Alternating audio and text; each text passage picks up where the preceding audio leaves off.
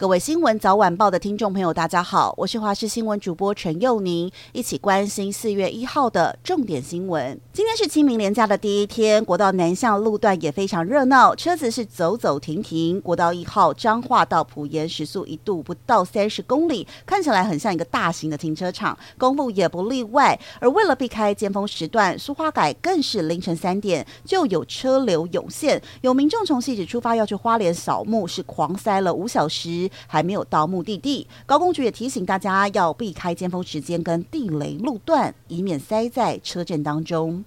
全民普发六千块现金，你领到了吗？包括第一银行、华南银行等八家的公股行库，以及永丰银跟台新、中信，加起来共有十四间的银行，在今天开始抢先拨款，就连 Line Bank 也加入了提前拨款的行列。而至于登记邮局账户的四百万的民众，是要等到明天才会陆续领到。但是国库署的官员也坦言说，王道银行偷跑发钱，让其他银行紧急更改系统。来跟上发钱，的确是造成了困扰。连假第一天，各处都涌现了出游的人潮，离岛更是挤爆。台东县的富冈码头早上不到十点就涌现了将近两千多人，又到绿岛来玩。那么船运公司整天也开出了十四航班，要来输运廉价人潮。另外，小琉球预估将会破万人前往，趁着五天连假，要到小琉球浮潜看海龟。船运公司也表示会全天候的机动应战。清明节的习俗，很多人都会包润饼吃，而彰化一间专卖润饼皮的老店，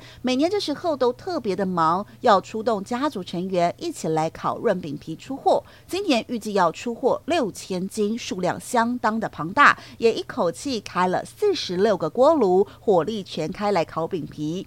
那么业者也说，因为各种原物料涨价，尤其面粉一包二十公斤涨了一百块，因此润饼皮也涨价了，一斤从一百百五变一百六十元。今天是前总统马英九中国行的第六天，与马大姐一行人十七个人到了湖南湘潭白石镇来祭祖，当地乡亲非常的热情，而这也是马前总统七十三岁以来首次踏入了白石镇，跟在祖父玛丽安墓前以湖南方言。发表了谈话，期间还一度哽咽，拿手帕拭泪。期待了好久，大家终于出国。清明连假，桃园机场就被挤爆，总旅客数将突破，总旅客数将突破十万人次。出境高峰期在今天清晨的六点到十一点。桃园机场提醒出国民众，记得要提早两三小时出门，才不会被困在车潮里头。